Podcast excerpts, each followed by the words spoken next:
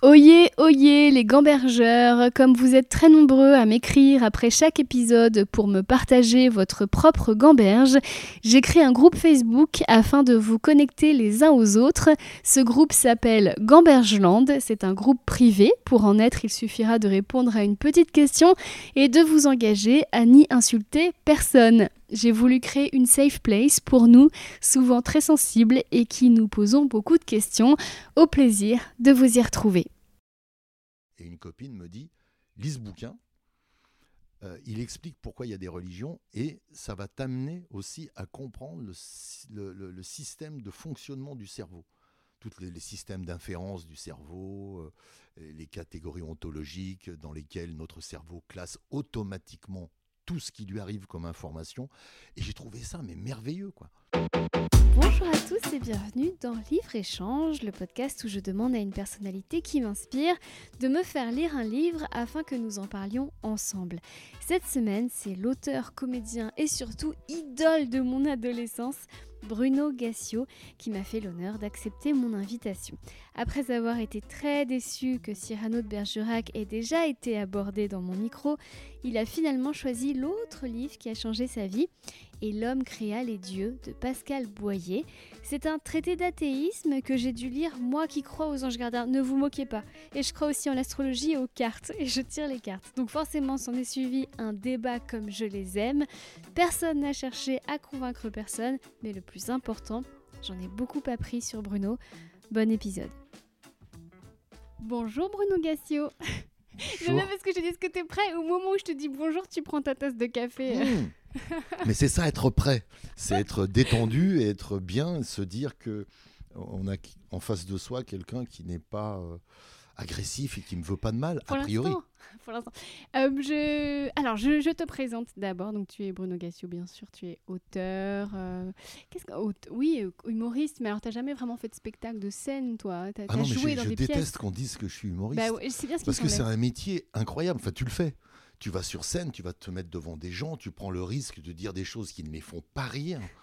C'est compliqué. C'est se mettre à, nu devant des gens, à leur dire voilà ce que je suis et j'ai la prétention de te faire rire. Moi, non. Moi, je me suis toujours caché. Je suis auteur et j'essaye de faire des choses légères. T'es pas n'importe quel auteur. Déjà, je m'adresse aux plus jeunes qui nous écoutent. As fait les... Tu étais un des piliers des grandes années Canal. Et je vais raconter une anecdote que je t'ai déjà racontée, mais jamais. C'est que, c'est que quand j'étais au lycée, je, je, descendais du bus et je me dépêchais, mais pour arriver juste à temps pour ta chronique que tu faisais juste avant nulle part ailleurs. Et c'était le plus beau moment de ma journée. Et, c'est toi qui as planté la graine dans ma tête. Et, c'est toi qui m'as donné envie de faire ce métier. Et la première fois que j'ai fait une vraie chronique politique à la télé, c'est à toi que j'ai pensé. Euh, donc, va pas me dire je suis pas humoriste parce que es la personne qui, m'a, qui a réveillé ma vocation. Alors si j'étais humoriste, je te jure que j'essaierais d'aller sur scène et de faire comme toi et de faire comme plein d'autres, d'essayer de remplir des zéniths. Parce que d'abord, c'est très valorisant. Je joue une pièce de théâtre en ce moment. Là, on a joué à Épinal il y a trois jours. Il y avait 580 personnes dans une salle de 580 places, ce qui est plutôt sympa. Euh, on a fait un, triomphe. Et c'est super valorisant d'être applaudi. Les gens envoient de l'amour en pagaille. Et, euh, moi, je ne sais pas recevoir tout cet amour. Ça me fait pleurer à chaque fois. Donc, je n'y arrive pas. J'ai arrêté, il y en a trop, il y en a trop, j'ai envie de partir. Je tourne le dos, je salue mal, enfin bon. Mais c'est extrêmement valorisant. Et quand on est humoriste et qu'on va sur une scène, seul, avec un micro, raconter des choses et que les gens les acceptent et qu'ils rient, putain, ça doit être euh, exceptionnel. Moi, j'ai jamais fait ça. J'ai joué des pièces de théâtre, dire des textes, le même tous les soirs, même si un humoriste dit la même chose, mais euh, j'ai joué ça. J'ai écrit énormément de choses en essayant d'être juste, de trouver les bons mots, de trouver les bons angles, de trouver les bons caractères, les bons personnages. Mais moi, tout seul, mais jamais de la vie, j'ai peur, mais j'ai une peur bleue de ça. En plateau, tu faisais rire. Non, mais ça n'a rien à voir, je présentais un invité. Et quand on présente un invité, c'est assez facile. On part de l'invité, de ce qu'il a fait, d'abord, puis, quand, on, quand ce qu'il a fait n'est pas très intéressant, quand on reçoit 280 invités par an, il n'y en a pas 280 d'intéressants, il y en a même 250 que tu peux jeter tout de suite.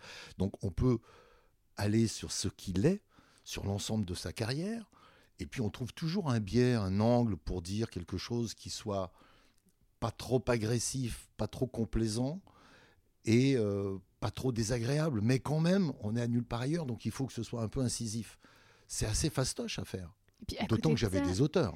J'avais Eric Lavenne, j'ai eu Benabar, j'ai eu Maître Lévy, j'en ai eu mais des, des, des flopés, des très très bons. Hein. Mais tu étais directeur d'écriture sur les Guignols, ah, Bien sûr. Eh ouais, non mais quand même, c'est toi, euh, enfin Stallone, tout ça, euh, Ciao Bonsoir, c'est toi. Enfin, tu, tu, es rentré dans la légende, arrête d'être modeste, non, Non, mais c'est pas de la modestie, c'est la réalité, c'est que dans les Guignols, on commence à trois avec Jean-François Alain et Benoît Delépine, j'ai 33% du succès et 33% seulement des échecs. Après, il y a Franck Magnier, Alexandre Charlot pendant 4 ans, je crois, 4 ou 5 ans. Eux, c'est différent parce qu'ils arrivent, je suis déjà là, je les forme. Il y a une, enfin, je les forme, ils n'ont pas besoin d'être formés, mais je leur explique comment euh, moi je vois l'utilité d'une émission comme Les Guignols. Et euh, j'ai encore que 33%. Et après, ils s'en vont et j'ai euh, Ahmed Hamidi, Lionel Dutemple, Julien Hervé. Là, on est 4, j'ai que 25% du succès de l'émission. Même si je suis le plus vieux, donc on a toujours dit c'est toi le chef. Mais non, je suis pas le chef, je suis juste le plus vieux, c'est tout les gars. Mais j'ai toujours dit ça. Je, suis à 25% ou 33% euh, dépositaire du succès ou de l'échec des Mais j'avoue que je l'ai fait pendant 16 ou 17 ans et que euh, j'ai tenu la baraque, oui. Ah Parce bah, qu'entre les auteurs, il a fallu le faire, bien sûr. Pas qu'un peu. Euh, ça s'est pas très bien terminé, les guignols T'es parti euh, frustré Je suis parti en Je me rappelle d'un poste que tu avais fait où tu regardais ce qu'ils en avaient fait. Euh, tu avais dit voilà ils ont embauché des, des mauvais auteurs et ça s'est essoufflé, c'était intentionnel. Hum, ouais mais ça c'est bien après. Moi j'ai arrêté les Guignols en 2007. Euh, c'était prévu que j'arrête à la fin de l'année. J'avais prévu que si Chirac n'était pas réélu, donc il se présentait pas, j'arrêtais. Si Chirac arrête, j'arrête. J'avais un deal avec lui et j'ai arrêté à la fin de l'année, à la fin de ce que j'avais dit, j'ai arrêté. quoi. Et euh, c'est quand euh, l'actionnaire a changé en 2015, en fait, l'actionnaire s'y est pris comme on s'y prend quand on veut tuer un service public. On le fait dysfonctionner. On ne peut pas dire j'arrête l'hôpital. Ces personnes seraient d'accord avec ça. Par contre, si ça dysfonctionne, on dit bah ouais, mais vous voyez bien, ça coûte une blinde et ça ne fonctionne pas. Donc il faut changer. Et quand on, on, a fait un service public pendant 70 ans, on dit bah, c'est parce que c'est public que ça. Il faut que ce soit privé. Et on y arrive comme ça. Pour ça, il faut juste du temps et de l'argent. Un État a du temps et de l'argent, et un milliardaire a du temps et de l'argent. Donc quand on veut tuer les guignols, ben, on n'a pas besoin de dire on arrête les guignols, euh, euh, je les tue, et puis euh, il n'y aura plus cette expression-là dans le paysage audiovisuel français. Je ne veux pas la voir, elle n'existera plus. Parce que si on fait ça, euh, c'est l'histoire de la grenouille ébouillantée, quoi. Si on fait ça, les gens peuvent se révolter. Et c'est ce qui s'est passé en 2015. Même Alain Juppé m'a envoyé un mot pour me dire j'ai changé mon image de profil sur Twitter, j'ai mis la marionnette. Parce que je préfère encore qu'il y ait des marionnettes qui se foutent de ma gueule plutôt que pas de marionnettes. Et j'ai trouvé ça, j'ai dit waouh, parce que lui, il a pris quand même. Et donc, bravo. Simplement, un milliardaire a dit il faut plus que ça existe. Donc qu'est-ce qu'il a fait? Il a viré les auteurs, de façon assez bête d'ailleurs, parce qu'il leur a filé une blinde à deux qui devaient partir trois mois après, qui a dit nous on arrête, on, ça fait dix ans, on en a marre. Il les a allongés oh, comme des milliardaires qui ne savent pas gérer leur argent. Donc eux ils se sont barrés, ils ont dit ouais ouais non on est, on est d'accord, ouais ouais vas-y. Et après il a embauché de, des j'aime pas dire des mauvais auteurs parce que ça. C'était jeune. Euh, pas adapté. Ouais. Pas adapté à ça. Il y a des auteurs, moi j'en ai côtoyé des, des paquets quand même d'auteurs. J'aime pas dire qu'il y en a des mauvais. Il y en a juste qui sont pas adaptés à ce qu'on leur demande. Et là, il a engagé les pires pas adaptés. Et Bolloré a même écrit un sketch.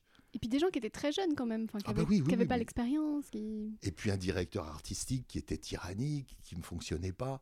Et quand le, les guignols se sont arrêtés, je crois que c'est en 2017. La dernière lucarne, c'est maintenant, tu es gentil, tu rends les clés, tu ranges ton bordel, tu rends les clés et tu te tires. Quoi. Et il y avait une fête euh, au cirque, je sais plus quoi, à la porte de la chapelle. Ouais, ça doit être porte de la chapelle, enfin peu importe. Et on se retrouve tous là-bas. Et les manipulateurs qui sont là, eux, depuis bien plus longtemps que les auteurs, parce qu'eux sont là tout le temps, depuis le début jusqu'à la fin. Ils ont fait la fermeture. Ils disaient Oh, c'est bien que ce soit fini, on en avait marre, c'était invivable. Je me disais Vous vous rendez compte de ce que vous racontez? Il a rendu cette émission qui était un lieu où tout le monde s'aimait, même si on se tirait dessus. Hein, C'était une famille, donc on, se bagarrait. Mais il a réussi à vous faire dire à vous, dont c'est le métier et la passion, oh, c'est bien que ça s'arrête, c'était insupportable. Donc il a gagné. C'est très fort ce qu'il a fait. Il a fait dysfonctionner et il a rendu le truc insupportable. Donc les gens qui étaient dedans étaient d'accord pour s'arrêter. C'était formidable. Et aujourd'hui, bah, il n'y a plus cette expression-là. Et ça se voit. oui. Qui le dis-tu? Euh, Alors avant d'attaquer le livre que tu m'as fait lire, je voudrais juste faire un petit point sur ce, bah, où nous sommes, parce que c'est un fait que nous sommes chez toi, mais nous ne sommes pas seulement chez toi, puisque nous sommes aussi chez Marguerite Duras. Alors non seulement, bah, évidemment, tu as la petite plaque euh, commémorative mhm. sur ton immeuble, tu as aussi de, des traces d'écriture de Marguerite sur les placards, enfin, c'est incroyable, on est vraiment chez elle, quoi. Ah bah oui, oui, elle a vécu ici de 42, je crois, à 96, à sa mort. Et... Euh, Yann Andrea, qui était euh, son jeune amant, elle ne voulait pas qu'il soit ici, donc euh, elle lui avait payé une chambre de bonne au ah, dernier étage. J'adore. Bah, dit tu viens quand tu veux, mais tu dégages, tu vas là-haut. Bon, crasse-poète, hein, la Marguerite, il n'y avait pas de salle de bain. Hein. Ah bon? Ah, Il n'y avait pas de salle de bain. Je, suppose qu'elle se lavait à Naufle-le-Château, mais ici, euh, non, pas de salle de bain. Ah, c'est fabuleux. Il y avait une salle d'eau, un lavabo et tout ça, mais il n'y avait pas de salle de bain. Et puis, bah, j'ai rien touché en fait. J'ai juste repeint, changé les meubles, mais même. Euh, c'est son plancher. C'est-à-dire que là, je marche sur le plancher de Marguerite. Ah oui, oui. Là, tu es assis dans le, dans le salon où elle a reçu tout Paris. Tu sais qu'ici, c'était le siège du Parti communiste du 6e arrondissement. Non Ah, ils n'étaient pas très nombreux, hein. ils étaient là, bien sûr. Elle est partie d'ici chercher euh, son mari, comment il s'appelle? Oh, J'oublie tous les noms. Euh, c'est de là qu'elle est allée le chercher à la commandantour, à l'hôtel machin, là à côté. Puis elle l'a ramené ici, elle l'a soigné ici. Et puis elle, a, elle est restée toujours ici. Mais elle habitait beaucoup à Naufle-le-Château. Elle avait hmm. beaucoup. Euh, Ici, c'était son pied-à-terre parisien. Et puis, tu as, vraiment un grand cœur parce que tu m'expliquais que quand il y a des étudiants qui viennent toquer à ta porte, tu leur ouvres. Oh bah oui, je suis obligé. il y en a aucun qui dit oh, Bruno Gassio. c'est juste parce que tu en as deux pour le prix. Tu es chez Marguerite et tu as Bruno Gassio en prime. Non, mais c'est fou. Non, non, mais les, parce que les, gens qui viennent sonner sont amenés généralement par des professeurs, alors, littérature, français ou je ne sais quoi, et quelqu'un qui prend la peine de sortir des étudiants de son école, de les amener pour voir la rue, pour voir remettre, contextualiser l'endroit où elle était. Puis qu'il voit la porte ouverte, qu'il entre dans l'immeuble, qu'il sonne. S'ils sont 25 dans les escaliers, tu leur dis pas, bah ouais, bah arrêtez de m'embêter, laissez-moi tranquille, partez. Tu leur dis, bah entrez. Ah, T'es vraiment mon idole, Bruno, vraiment. Non, mais ça arrive moins. Mais euh, j'ai eu des, des, Japonais, des Allemands, des Américains qui viennent. Hein. Ah, it is Marguerite Durat's place. Yes. Ah, yes, yes, yes, yes. Et tu, tu, les mecs s'assoient, tout ça. Ah, et puis ils regardent, on peut visiter, ils vont dans la chambre. En fait, ils sont aucun. Pas aucune pudeur, quoi. Ouais. Ah, c'est marrant. C'est très drôle. Bon, enfin, parlons de ce livre que tu m'as fait lire. Donc, bah oui, quand même. L'homme créa les dieux, comment expliquer la religion de Pascal Boyer, qui est un essai d'athéisme, un peu, on peut dire ça, un traité d'athéisme, voilà. Mhm. Alors, est-ce que tu peux mhm. m'expliquer comment ce livre est venu à toi et pourquoi tu l'as choisi pour ce podcast? Alors, parce qu'il y a des livres, euh, s'ils ne changent pas la vie, ils font bifurquer en tout cas. Et euh, je me suis toujours intéressé à, la psychologie humaine. Il faut savoir d'où je pars, moi. C'est euh, alors syndrome de l'imposteur, puisque complexe de l'autodidacte, pas d'école, donc le besoin d'apprendre tout le temps, tout le temps, bouffer de la conférence, lire des livres en pagaille, toujours pour faire son intelligent. Moi, j'ai besoin de faire l'intelligent. À Canal, je travaillais avec des gens qui avaient fait normal sup, des trucs euh, énormes, et qui passaient leur temps à s'habiller en fraises, à faire n'importe quelle connerie, parce qu'ils n'avaient pas à se prouver à eux-mêmes qu'ils étaient cultivés et intelligents. Et moi, j'ai, comme j'ai pas ça, j'ai besoin, et encore maintenant, d'écouter des conférences, de regarder, d'apprendre. J'ai besoin de ça tout le temps, tout le temps, tout le temps. C'est un complexe. Bon, on n'y peut rien. Et donc je me suis toujours intéressé à pourquoi les hommes, les humains, on dit maintenant, faisaient ce qu'ils faisaient. Pourquoi on se met sur la gueule autant tout autour du monde, sans distinction de religion, de couleur, de race, de culture. Tous les peuples se foutent sur la tronche, tous. Il n'y en a pas un de pacifiste. Et à travers les, millénaires. Hein. J'ai dit, mais pourquoi on en arrive là? C'est notre nature profonde, qu'est-ce qui se passe et tout. Et en, réfléchissant à ça, évidemment, on en parle tout le temps avec les gens autour de soi, et une copine me dit, lis ce bouquin, euh, il explique pourquoi il y a des religions, et ça va t'amener aussi à comprendre le, système de fonctionnement du cerveau. Tous les, systèmes d'inférence du cerveau, euh, les catégories ontologiques dans lesquelles notre cerveau classe automatiquement tout ce qui lui arrive comme information. Et j'ai trouvé ça mais merveilleux quoi. Et euh, c'est pas un livre contre la religion, c'est un livre qui explique pourquoi notre cerveau est capable d'expliquer ou d'accepter le magique. Et moi, l'explication magique du monde, j'y arrive pas. Je ne peux pas. D'autant que maintenant, là, comment il s'appelle le, le, ah, le, le, télescope James Webb qu'ils ont mhm. envoyé C'est qu'on voit les confins de l'univers. 83 milliards d'années-lumière. Et c'est qu'une petite partie de ce qu'on voit. Quand j'ai besoin de transcendance, par exemple, je regarde le ciel. On a tous besoin de penser plus grand que soi. On a tous besoin d'une certaine élévation par moment. Moi, je regarde le ciel, la voie lactée. Là où je suis, euh, la majorité de mon temps, maintenant, il fait nuit noire, donc on voit la voie lactée. Et j'imagine bien que chaque point, les milliards de milliards de soleils de notre univers, de notre euh, galaxie, plus les milliards et les milliards et les milliards de galaxies qu'on ne voit pas ou qu'on connaît. Il y a un type sur Twitter qui s'appelle Eric Lagadec, qui est exceptionnel dans la vulgarisation de l'univers. Et moi, ça, ça me transporte. C'est fabuleux. J'ai pas besoin de Dieu. Et donc, quand Pascal Boyer me dit, mais ton cerveau, il est fait pour accepter le magique. Je dis, mais explique-moi ça, comment, comment? Il met 500 pages pour me l'expliquer. Et c'est ça qui est fabuleux. La vraie question, c'est est-ce que ça, ça vous a changé, vous? Bah, que je suis arrivée, tu t'es moqué de moi parce que je te dis que moi je croyais en tout. Je vais profondément descendre dans ton estime, mais je te le dis. Je tire les cartes, euh, je crois, euh, je crois en tout, je crois en. J'aime bien, ça me plaît, ça met de la magie dans ma vie.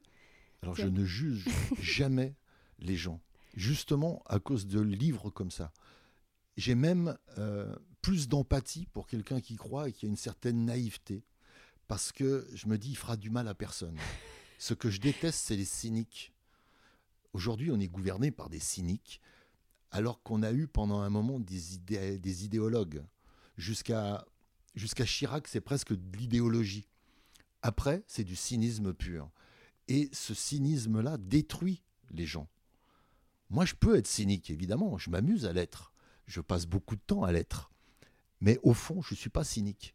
Au fond, quand quelqu'un me dit, euh, comme on m'a dit il n'y a pas longtemps, une discussion avec une jeune fille qui doit avoir une vingtaine d'années, des étudiants, et qui me dit, mais tu ne crois pas en Dieu? Je, crois au concept, évidemment, de Dieu.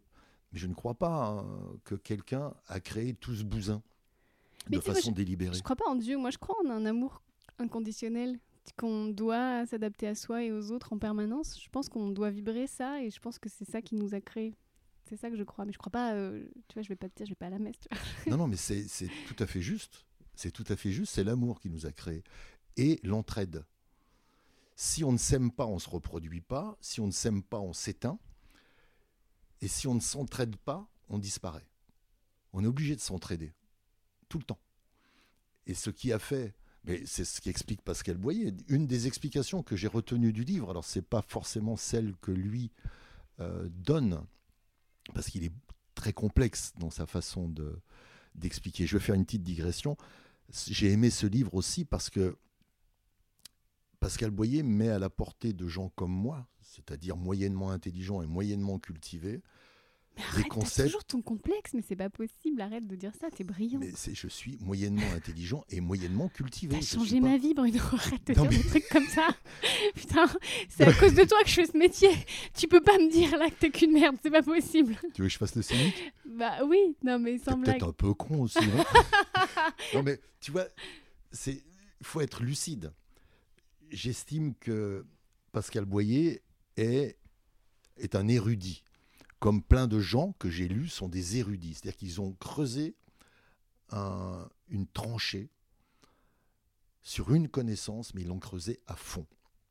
Donc pour des gens comme moi et comme toi, comme nous, le lambda, on est moyennement intelligent et moyennement cultivé, mais on n'est pas non plus totalement idiot au point de dire, ce, je vais finir ce que j'avais dit sur cette jeune fille qui comme preuve de l'existence de Dieu, me ah oui, dit en off et les miracles. Ah oui, c'est ça. Tu as, tu as rencontré une jeune fille en Grèce euh, avec qui tu parlais de Dieu, qui t'a dit et les miracles, c'est ça? La preuve de l'existence de quand Dieu. Tu ouais, la preuve de l'existence de Dieu, c'est les miracles. Et droit dans les yeux, elle me dit comment tu expliques les miracles s'il n'y a pas Dieu? Je dis ah ouais, là on part de loin. On part de loin. Tu as envie de lui donner le livre de Gérald Messadier, qui a aussi été euh, un livre fondamentale pour cette partie, en tout cas, de, euh, des explications que je cherche en permanence. Euh, s'appelle L'homme qui devint Dieu. Tu vois, ça, tourne autour de ça, mais ça tourne autour toujours de ce livre. L'homme qui devint Dieu, c'est il il il l'a mis en roman. C'est l'histoire de deux Grecs qui se baladent en Palestine à l'époque de Jésus et qui voient le nombre de prédicateurs incroyable qu'il y a à l'époque. Il, y a plein. Ça parle dans tous les coins. Il y a des, fils de Dieu dans tous les coins. Et il n'y en a qu'un qui s'en sort, c'est Jésus. Enfin, deux. Il y a Jean le Baptiste aussi, puisque Jean le Baptiste baptise Jésus en lui disant Non, non, Jésus veut se faire baptiser. Et l'autre lui dit Non, non, je te baptise pas, c'est toi le Fils de Dieu, je viens de te reconnaître. Oh mon Dieu, c'est toi, c'est toi. Et l'autre finit par y croire. Et lui, il traverse le temps. Et Messadier explique comment euh, Jésus a réussi dans sa vie. Mais son ministère public à Jésus, c'est trois ans, hein, de 30 à 33. Après, on le cloue, c'est fini, on n'en parle plus. Et la religion chrétienne, c'est euh, de mémoire, donc je vais être repris de voler par les, les théologiens. Je crois qu'elle est codifiée par le concile de Nicée en 320, par l'empereur Constantin. C'est un tel merdier. Il y a des, tu as des, des, évangiles dans tous les coins. Tout le monde en a écrit. On en a retenu quatre. Mais il y en a des centaines d'écrits, des évangiles apocryphes. C'était les réseaux sociaux de l'époque. C'était les réseaux sociaux de l'époque. Et à un moment, on s'est dit non, eh, c'est trop le bordel. Il y a des sectes chrétiennes dans tous les coins. On fait un concile, on se réunit, on codifie, on donne une date de naissance à Jésus, une date de mort à Jésus, et on fait euh, un truc bien propre. On écrit le bouquin, c'est propre et ça va durer. Et ça a marché. Il y a un humoriste américain, quand on lui dit quelle est la religion qui a gagné, il dit bah, c'est les chrétiens. Ah non, quand même, les juifs, les musulmans, euh, pour parler que des monothéismes. Et il leur dit juste, euh, on est en quelle année? Ah, mais c'est Ricky Gervais, ça Non. Attends, si c'est dans son sketch où il, où il raconte... Ah, d'accord, ok. Ah, J'ai oublié son nom, c'est pour ça que je dis que c'est le branleur. Il faudrait qu'on vérifie. Euh, alors, étonnamment euh, et brillamment, il ne parle justement pas que des religions monothéistes dans ce livre. Il va aussi chercher les petites tribus et, il met en parallèle que, euh, en fait, il y a beaucoup de points communs entre les religions monothéistes et la petite tribu d'Amérique du Sud. Et en fait, ça va être les mêmes automatismes différemment. Il a étudié les Fang du Cameroun, c'est ça ouais, aussi. Et puis les. Hum, j'ai oublié, c'est comment, ceux qui sacrifient justement les, les, chefs dont tu me parlais tout à l'heure. J'ai pas tout euh, relu. Mais c'est, mais c'est dire à quel point ça, ça ce, ce, livre euh, foisonne de, de, détails et, d'exemples pour dire finalement que on a, notre cerveau fonctionne euh, exactement de la même façon et va, les imageries changent, les noms changent, les croyances changent, mais c'est exactement les mêmes processus mentaux. Bah, parce que notre cerveau est fait de, de systèmes d'inférence et de classement catégorie ontologique. C'est lui qui, m'a appris ça. Je ne savais pas ce que c'était qu'un système d'inférence. Un système d'inférence, c'est euh, quand ton cerveau reçoit une information, il la classe euh, avec un souci de détail bien supérieur à l'information qu'il a reçue. Si je dis tiens un chat, ton cerveau, il va immédiatement classer dans animaux, animaux, ça mange pour rester en vie, ça se reproduit avec d'autres chats, ça porte de la fourrure, ça a une vie limitée. Il classe tout ça. Mais on n'a pas besoin de le vérifier à chaque fois. C'est classé. Et donc, chat égale ça. Et la catégorie ontologique dans laquelle le cerveau va classer le chat, c'est dans animal. C'est pas dans arbre ou dans artefact, ou dans, c'est pas un objet. Donc il le sait. Un objet, Si on dis marteau, tout le monde dit tiens, oui, ça pèse un certain poids, c'est, ça a été construit par l'humain, c'est fait pour une certaine euh, chose, hein, et on le classe. Et la religion fonctionne lorsqu'on viole une des inférences. Par exemple, il donne l'exemple, j'ai toujours adoré cet exemple, je me souviens plus de l'arbre, mais il dit cet arbre, euh, si tu te mets dessous et que tu racontes des histoires, l'arbre retient les histoires. C'est invérifiable, hein. comme toute religion, ça fait toujours appel à un être euh, supérieur, doté de pouvoirs incroyables, mais invisible. Et là, on dit cet arbre, qui est un arbre, donc il a des racines, il a besoin d'eau, il a besoin de lumière pour grandir. Sa particularité, c'est qu'il retient les conversations. Invérifiable mais communicable. Tu peux communiquer à quelqu'un. Tu vois, si tu parles sur cet arbre, il retient la conversation. Ah bon? Et tout d'un coup, ça devient un concept culturel. Cet arbre retient les, les conversations et c'est un concept magique. Et donc, on peut, à partir de là, le cerveau peut commencer à construire ce qui serait un concept religieux. Attention, l'arbre retient les conversations. Il faut parler loin de l'arbre, il faut s'éloigner de l'arbre. Attention, si la foudre tombe dessus un jour, Là, ton concept, il est parti pour mille ans. Il fait un parallèle qui est hyper intéressant, les fans de Dotonabe apprécieront. Il parle d'une maison euh, noble du euh, début de la fin du 19e siècle où il y a plein de servants. et euh, Ouais, je sais plus, mais il, explique en gros quand tu es un aristocrate à cette époque-là que tu vis dans la maison, comme par magie, ton repas est servi, comme par magie, tes bottes sont cirées, tu t'imagines pas tous les gens qui travaillent pour toi au sous-sol. Et ils disent pareil avec le cerveau, en gros. Comme par magie, tu vas croire en Dieu. Comme par magie, tu vas penser que ça c'est un miracle. T'imagines pas tout ce que ton cerveau a bossé pour que tu crois ça. J'ai trouvé ça euh, assez... Mais ça c'est très fort. Mais c'est, euh, je sais plus dans quel bouquin ça se trouve cette histoire. Et il dit en plus, chaque serviteur a une tâche particulière. C'est-à-dire qu'il ne va pas, celui qui sert le vin à table, il va pas faire la vaisselle après. Euh, celui qui lave le linge dans les chambres ne va jamais servir à table. Tu n'as aucune idée de ça. Tu n'as aucune idée de, ce qui se passe dans ta tête. Que tel, le lobe préfrontal va servir ça, que le cerveau reptilien va servir autre chose. Mais pour toi, tu as juste la magie. ouais. C'est une, euh, une, copine, je ne veux pas la citer, elle est connue. Euh, On embrasse Isabelle Adjani qui nous écoute. Non, non, mais je fais pas, je fais pas, de, je balance pas, je balance pas. Mais en, en même temps, c'est plutôt à sa, à sa décharge j'ai vécu une histoire comme ça à Beauregard, à côté de Saint-Tropez. Une maison sublimissime. Euh, une vue incroyable. Un kiosque très loin de la maison. Une voiturette de golf pour aller monter la bouffe. Et il y a trois, quatre, j'y étais pas, hein, c'est ma copine qui me raconte ça. Elle dit euh, on était là, trois ou quatre, et on mange une salade de tomates. Et la maîtresse de maison, elle dit Tu vois, regarde, toi, tu es là, tu es bien, juste une petite salade de tomates et tu heureux. Et j'ai pensé à ça en me disant, mais bordel, mais oui, mais elle, elle se rend même plus compte que quelqu'un a préparé, elle a acheté les tomates, les a ramenées, les a nettoyées, les a cuisinées, puis l'a mis dans la voiture, puis est venue. C'est pas le même. C'est tous les gens qu'elle paye pour son propre confort. Et c'est vrai que notre cerveau fait ça.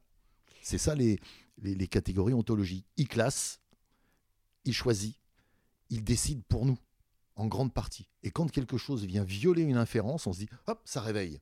Il faut que ce soit quelque chose qui soit vital aussi. il y a un parallèle avec. Il parle des gens qui gagnent l'auto. Qu'en fait, quand il nous arrive quelque chose d'extraordinaire, on va vite le placer dans l'ordinaire en disant bah, finalement, c'est simple, l'extraordinaire. L'extraordinaire est partout. Quelqu'un qui va gagner l'auto va dire que c'est facile de gagner l'auto. Alors qu'en fait, c'est pas un miracle, c'est juste euh, une, euh, une concordance joyeuse des événements. En fait. c'est exactement ça. C'est la concordance joyeuse. Mais. Euh, c'est pour ça que des livres bouleversent. Il y a un, autre livre, enfin je vais parler de plusieurs livres, mais comment il s'appelle? Jérôme Galfard. Il a écrit quelque chose, l'univers à portée de main, je crois. J'ai lu ce bouquin, c'était extraordinaire. C'est-à-dire que le mec te prend par la main et il t'emmène, on est sur Terre, et il t'emmène dans la Voie lactée. D'abord dans notre système solaire, on va visiter les sept planètes qu'on voit à l'œil nu, qui bougent et tout ça, blablabla. On va là, hein. Puis on s'éloigne, puis on s'éloigne, et il nous emmène comme ça aux confins de trous noirs qu'on voit même pas dans dans, dans, d'autres galaxies. Quoi. Et il nous emmène comme. Et finalement, en lisant simplement une sorte de voyage, comme un carnet de voyage, tu es dans l'univers. J'ai pas pu lâcher ce bouquin. J'étais mais transporté par ce livre. Et c'est là que j'ai appris quand même qu'on voit à 83 milliards d'années-lumière. C'est chaud quand même, c'est loin. On n'y arrivera pas, on va pas voir. Et ces livres qui te transforment font quelque chose aussi dans ton cerveau. Pourquoi mon cerveau à moi, le mien particulier, va toujours vers l'explication, va toujours chercher à comprendre quelque chose? Parfois de travers, hein, j'avoue mais toujours chercher à comprendre. Parce que au départ, on m'a dit que j'étais bête, on m'a viré de l'école, t'es trop con. Et ça fait, euh, j'ai 63 ans, j'ai commencé à écrire à 14 ans. Waouh Donc je gagne ma vie depuis 50 euh, euh, piges en écrivant que avec mon cerveau. Jamais avec mes mains. J'ai jamais rien vendu que j'ai construit avec mes mains. J'ai toujours gagné ma vie avec mon cerveau. Et pourtant, malgré ça, Aujourd'hui encore, quand tu m'as demandé un bouquin, j'ai pensé à celui-là en premier. Et je me suis dit, 550 pages, elle va pas le lire. on va lui filer Cyrano de Bergerac, que j'aime beaucoup aussi. Mais comme je l'ai déjà filé à plein de gens. Tu sais que ce livre, je l'ai offert à plein de gens. Hein. Ah ouais, mais tu me dis 150, tu rigoles, je me suis tapé 500 pages. Et euh, tu bah, J'espère que ça, ça, va te, bah, euh, justement, te servir pour l'avenir aussi. Bah oui, euh, et donc pour info, euh, l'épisode avec de Bergerac qu'on a fait avec Anne-Sophie Girard est, toujours disponible. Qu'est-ce que je vais... Oui, alors justement, moi ce qui est intéressant, je te dis, je crois en tout, et, et, en fait, je lisais le livre, j'avais beau, on avait beau m'expliquer comment fonctionnait mon cerveau, je continuais à croire en tout. Après, le, après le, le podcast, je vais te montrer par exemple une photo que j'ai prise du fantôme de mon chat et j'y crois dur comme fer que c'est le fantôme de mon chat, d'accord Et je vais te le montrer et je vais essayer de te convaincre et je vais dire regarde, j'ai pris cette photo sur sa tombe regarde, il est apparu. Toi, tu vas me dire non, c'est un flair de lumière et moi, je vais te dire non, c'est une photo de mon chat. Parce que j'y crois. Je passe cet été, je, me suis découvert une passion pour les TikTok de fantômes. T'as des gens qui, qui, prennent en photo. Bah, il y a des gens qui sont chasseurs de fantômes. tu me... Je voudrais tellement te photographier. J'ai vu le film, j'ai vu Ghostbusters. tu me regardes comme si j'avais 4 ans et demi. Et en fait, ils vont dans des maisons hantées et tout ça. Et en fait, ils, arrivent à filmer des fantômes, à enregistrer des fantômes. Et tout. Moi, je suis complètement accro à ça. Et j'y crois dur comme fer. Et en fait, le livre avait vous m'expliquer ce qui se passait dans mon cerveau au moment où je regarde ça. Bah, je continue de penser qu'il y a des fantômes. Mais oui, mais tu es, tout à fait dans le livre. Es tout à fait, euh, on est tout à fait dans le sujet. Moi, ce qui m'intéresse quand tu me dis je crois aux fantômes et je veux te montrer le fantôme de mon chat parce que je l'ai filmé et que j'y crois dur comme fer, m'intéresse, c'est pas que ce soit vrai ou faux ton chat. C'est forcément vrai, c'est dans ta tête. Donc forcément, pour toi, quelque chose relève du vrai, du vérifiable, du quantifiable dans une durée de temps. Parce que tu peux cesser de croire. Ou tu n'as peut-être pas toujours cru. Mais je ne vais pas, moi, juger ça. Ça peut me faire marrer. Je peux dire, ouais, euh, c'est pas un chat, c'est un pigeon qui passe. Mais bon, mais peu importe. Ce qui m'intéresse, c'est comment ton cerveau continue à classer les choses de cette façon-là. Et pour l'instant, parce que tu es jeune encore, ne change pas ta façon de voir les choses. Moi, j'ai passé mon temps à essayer de changer ma façon de voir les choses, puisque je n'avais pas de façon de voir les choses. La seule chose qui m'interrogeait quand j'étais minot, 12-13 ans, c'était mais pourquoi? Le prof de maths m'a viré en, quatrième, en cinquième, en sixième, cinquième. Il m'a viré de la classe parce que je demandais pourquoi. Il me disait il y a une équation. Je disais mais pourquoi? Non, mais il n'y a pas de pourquoi. Tu, appliques la formule et ça me. Ah. Non, mais pourquoi? Va chez le directeur. Tu arrives chez le directeur. Pourquoi vous êtes là? Bah Parce que j'ai demandé pourquoi. Quoi? Je ne vais pas te faire du Devos, mais à un moment, l'interrogation pourquoi m'a toujours obsédé. Donc, je passe mon temps à chercher. Et après, je deviens casse-couille parce que je veux expliquer. Donc, quand je donne des cours dans des, dans des universités, j'ai obtenu un Master 2 en littérature et métier de l'écriture à 60 ans. Hein. Et c'est fou, je vais pas faire de la psychologie de PMU, mais tu as eu besoin de l'encadrer, de le mettre dans ton salon. Bien sûr. Tu as toujours une envie quand même de montrer ton diplôme bah comme si tu te sentais pas légitime? Mais bien sûr, je suis pas légitime. Pour moi, je ne peux pas l'être. Pourquoi mon cerveau continue alors que j'ai gagné une blinde alors que. T'habites euh, chez Marguerite Duras, bordel. T'habites chez Marguerite Duras. Les gens m'ont toujours. Ah, les guignols. Même encore maintenant, il y a des gens qui m'arrêtent dans la rue pour me dire Ah, ça nous manque, les guignols, c'est formidable et tout ça, on va peut-être recommencer. Et, et euh, même là, où je peux reconnaître une certaine réussite sociale, on peut, voilà, je, je m'en suis pas mal sorti de là où je viens. Et eh ben même là, non. Mon cerveau continue à me dire non, non, t'es pas légitime. Est-ce que tu es bien sûr que tu as lu le livre de Pascal Boyer? Parce que si ça se trouve, t'as rien compris à rien. Ah, et celui de Messadi, et celui de Dialphard, et Schopenhauer. T'as compris Schopenhauer? Ben, je suis pas sûr, mais enfin, quand il parle des, des, des 37 façons d'avoir toujours raison, j'ai bien compris qu'il parlait de sophistique. Tu sais ce que c'est que la sophistique? C'est un truc, ça vient d'Aristote dans les topiques, mais je peux pas lire les topiques, il y a 50 volumes, c'est trop. Et là, si quelqu'un a étudié Aristote à fond ou Schopenhauer à fond, je me liquéfie. Je me liquéfie et je vais mal parce que je ne suis pas spécialiste de ça. Mais tu peux pas être spécialiste de tout. Ben non. Et c'est pour ça que j'admire les gens qui mettent à portée de gens comme moi, moyennement intelligents, moyennement cultivés, des, des concepts extrêmement complexes. Tu viens vraiment dire encore que tu es moyennement intelligent Mais Je le suis. Si j'étais vraiment extrêmement intelligent, je ne serais pas euh, euh, à 63 piges en train de me dire euh, est-ce qu'il vaut mieux te barrer ou te battre? J'en suis encore là. Ah, L'éloge de la fuite d'Henri Laborie. il faut que tu lises bah ce oui. bouquin. Bah oui, tu vois les rats qui se barrent. Ouais. Laborie, quand il fait ça sur les rats, c'est extraordinaire. J'ai vu ça. J'ai lu Laborie, j'ai adoré aussi. Il y a plein de bouquins qui ont. Qui, il y en a, non il, y a, il y a trois bibliothèques, il y en a dans chaque pièce. Une Mais oui, je la vois, ta bibliothèque, elle est super. Mais justement, est-ce que justement, c'est pas parce que tu as ce complexe que tu crois pas en Dieu? Parce que comme si tu te disais, ah, je vais pas croire en leur conneries. Ah, je suis plus fort que ça, je vais pas tomber dans ce piège. non, je t'ai raconté une histoire euh, avant qu'on commence euh, sur Dieu il, y a quelques, il y a quelques décennies maintenant, on a perdu un être cher avec Mimi. Et quand on s'est retrouvés tous les deux seuls, Mimi c'est Michel Bernier, pardon, qui est la mère de mes deux premiers enfants, euh, on s'est retrouvés tous les deux seuls et euh, m'a dit j'aimerais croire. Parce que si j'étais croyante, maintenant je saurais que quelque part on m'attend et qu'un jour je reverrai cette personne qui est la personne la plus chère à toute mon existence. Et on se disait, mais allez, on fait un effort, on va essayer de croire. Mais non, ton cerveau veut pas. Alors, je sais pas, il y a. Euh, toi, tu crois en tout. Moi, je crois en rien. On devrait se marier, on aurait des gosses vachement équilibrés. Se marier, faire des gosses, tout ça lié d'un coup. Ah non, pas bien.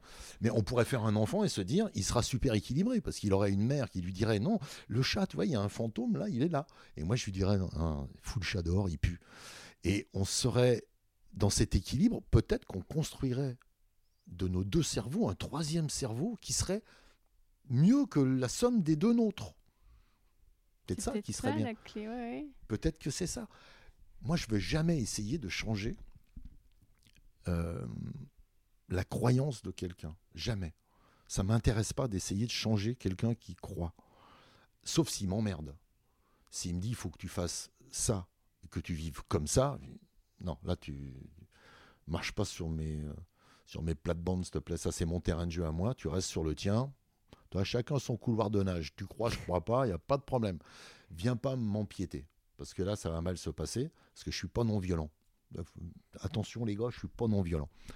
Avec un adulte de même force, de même sexe, tout ça. voilà. Enfin, obligé de préciser plein de trucs maintenant. Mais je suis pas non-violent. Je pense que euh, et c'est une des particularités de l'humain. La baffe dans la gueule, alors, ah, bah, faut pas taper. C'est, pour moi, de là où je viens, à l'âge que j'ai, le quartier d'où je viens, c'était un moyen de communication acceptable. Parce qu'il durait quelques secondes et qu'il mettait fin à une situation, il en créait une autre. Et de cette autre situation pouvait naître quelque chose de meilleur. C'était rarement quelque chose de moins bien. Une bagarre va jamais au bout de sa folie. La fin d'une bagarre, c'est quelqu'un qui meurt. C'est la seule façon de régler le problème par la bagarre. Sinon, c'est se réveiller presque. Et nous, dans le quartier, on faisait ça. Quand il y en a un qui emmerdait, il prenait une tarte, et puis ça se calmait. Et ça repartait un autre jour. C'était acceptable. Mais jamais une femme, parce que comme c'était très viriliste notre façon d'être, si on aurait tapé une femme, on aurait été... Euh, T'es pas un homme, tu tapes une femme. C'est dommage, Mélenchon aurait salué votre dignité et votre courage. Si vous Pardon, je pas bah, Tu sais, Mélenchon, il a salué la dignité et le courage de Quintenance quand il a. Oui, mais il a. je pense qu'il a salué le courage d'avoir osé dire. Euh, ce qui était pas malin non plus, parce qu'il aurait dû commencer, ça tout le monde l'a souligné, même lui il s'en est excusé, mais il aurait dû commencer par s'intéresser à la victime, de dire à quelqu'un qui a pris une baffe, ça se fait pas. Après, je n'ai jamais commenté ce truc, c'est même la première fois que je oui, vais le faire. Non, non, j'ai jamais commenté ce truc Twitter, parce que je ne vais pas me mêler du divorce de quelqu'un et des conditions de ce divorce. Et surtout, en faisant ça et en te disant ça, je me rends bien compte que je contextualise. Et contextualiser, c'est déjà excuser. Mais fou comment tu penses en dans la justice, pardon. Tu, en fait, quand tu abordes un sujet, tu penses à tout en même temps. Ben, j'essaye. Mais si dans la justice, et c'est ce qui est en train de se passer dans un divorce, puisque la justice s'en est mêlée, dans la justice, on passe son temps à contextualiser. Un serial killer, il y a un avocat qui va dire ah, mais c'est pas de sa faute. Voilà les circonstances dans lesquelles ça s'est produit, voilà comment ça s'est produit, et donc il a le droit ou pas à des circonstances atténuantes. À partir du moment où on en est là, c'est, on ne regarde pas, justice. Hmm. Après, le lynchage politique, bon, bah, je comprends. Ça, quand ça arrive à Darmanin, on est très content de lui mettre des coups de pied. Hein.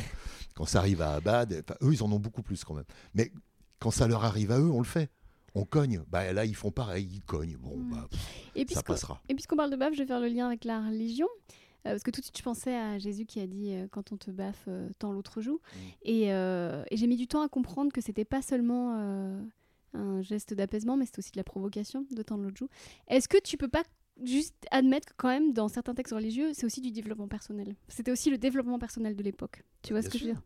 Mais tous les textes religieux ont une base sympa et gentille.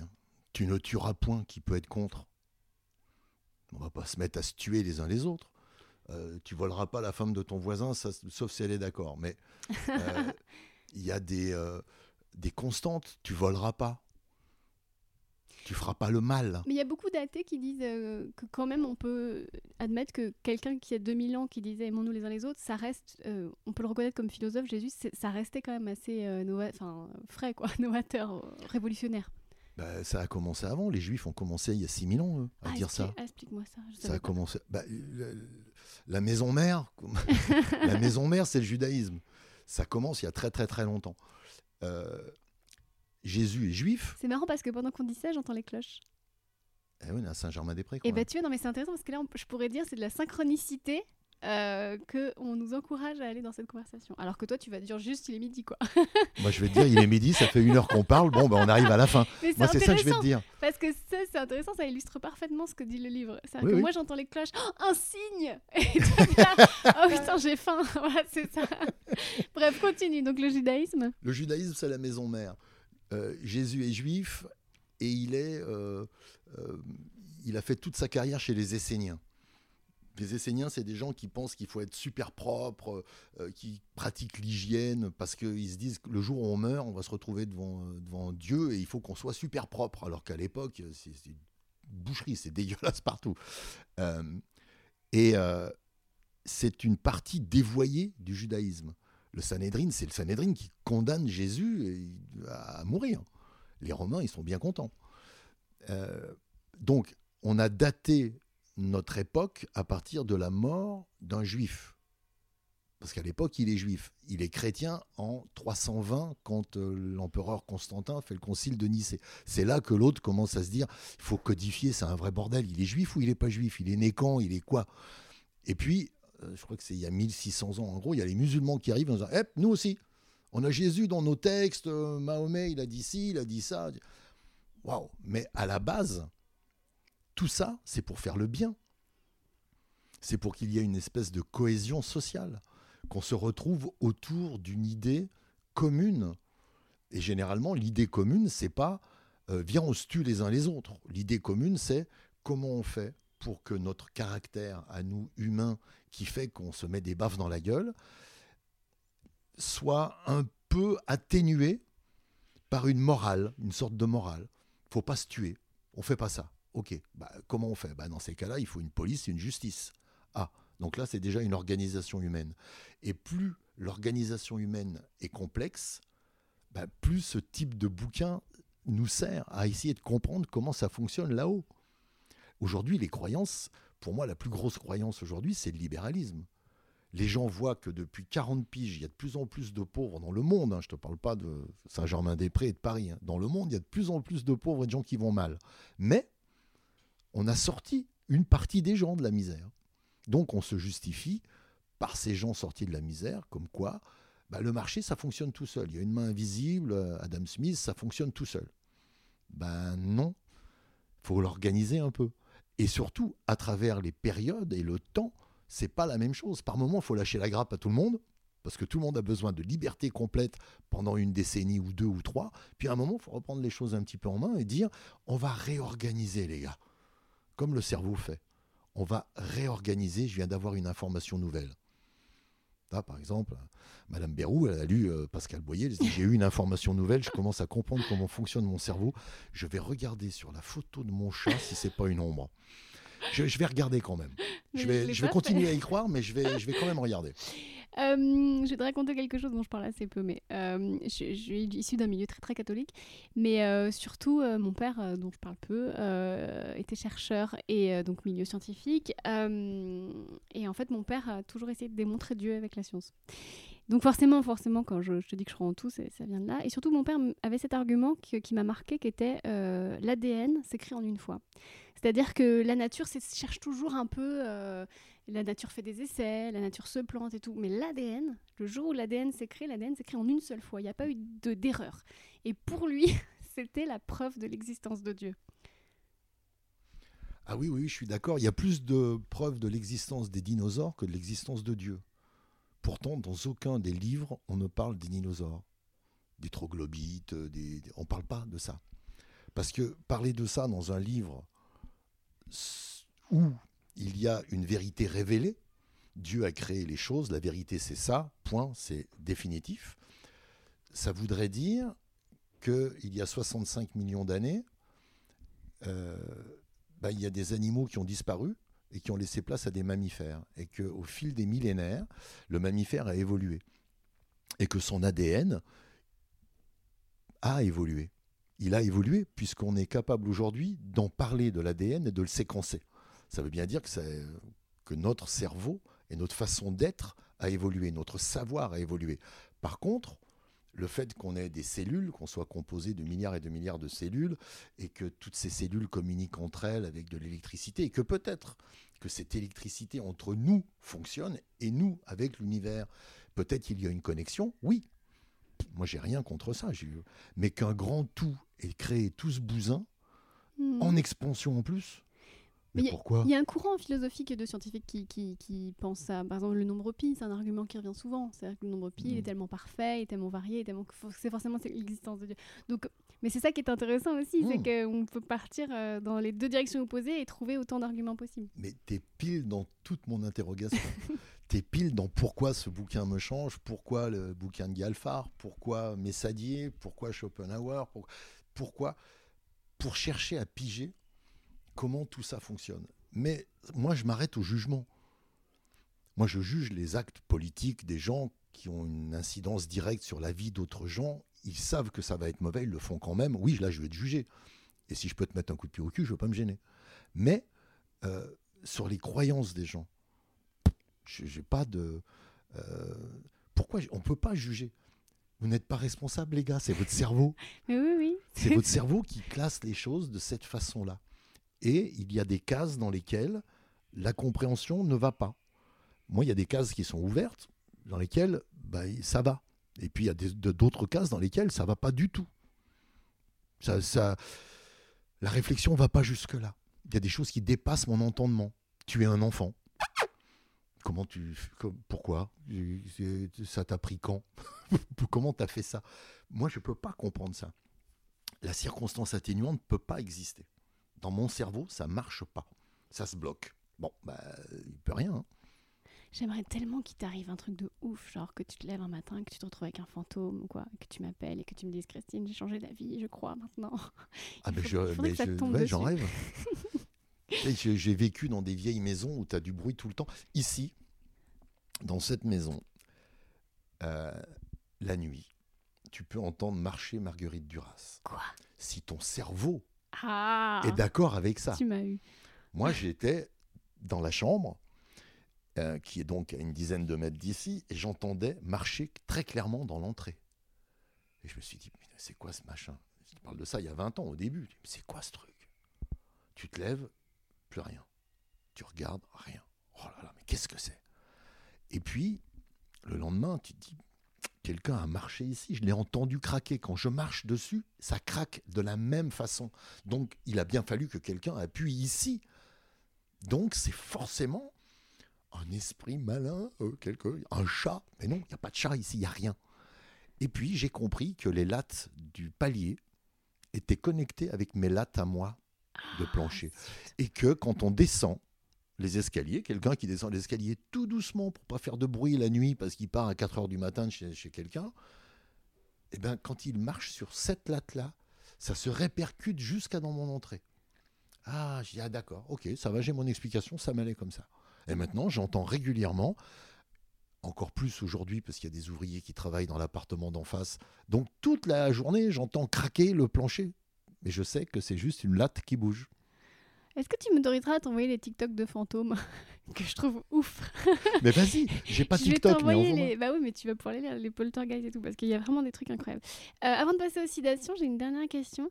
T'as pas peur de la mort, du coup, puisque tu crois en rien? Je suis terrifié par ah la bah mort. voilà. Je suis terrifié. C'est là que c'est utile de croire aux fées et au Père Noël, tu vois Mais non, c'est un artefact. Cette façon de penser, je sais que je me mens. C'est comme un placebo. Si tu sais que tu prends un placebo, il fonctionne pas. Si tu ne sais pas, ça peut fonctionner. Et c'est ça qui est sans doute rassurant pour les gens qui croient très fort. Mais moi, ça m'intéresse même pas qu'ils soient rassurés. Ce qui m'intéresse, c'est pourquoi leur cerveau a besoin de ça pour être rassuré. Mais c'est tout le, tout le bouquin, c'est ça. Lisez-le, il est vraiment fabuleux parce qu'il euh, va vous expliquer comment et pourquoi vous pensez comme vous pensez. Et ça va pas vous changer votre façon de penser. Hein. Ça va juste vous expliquer comment fonctionne le cerveau, comment il classe les choses et comment il rend le, magique acceptable. On a tous des petites anecdotes de trucs qui sont arrivés. Moi, par exemple, euh, un tableau qui appartenait à ma grand-mère est tombé euh, au moment où on la mettait en terre. C'est la femme de ménage qui nous l'a dit. Et en fait, cette histoire, pour moi, c'était la preuve de Dieu. Parce que je me dis, c'est quand même fou, ce tableau, il était accroché depuis des années et il tombe au moment où on fait l'enterrement de mamie. bon, bah, tu vois. Après, je pourrais dire, oui, c'est la femme de ménage qui a dit que, mais le cadre, quand on est rentré, était cassé. Donc, a priori, c'était vrai. Euh, c'est quand même fou. Et à chaque fois, je me dis, bah voilà. Et il y a des histoires comme ça par centaines, par milliers, par milliards. Mais dans le bouquin, ils disent, oui, forcément, euh, je vois, c'est de l'exceptionnel, alors qu'il y a juste un petit rat qui passait dans les combles et il a mangé, j'en sais rien. Enfin. Mais c'est très, très possible.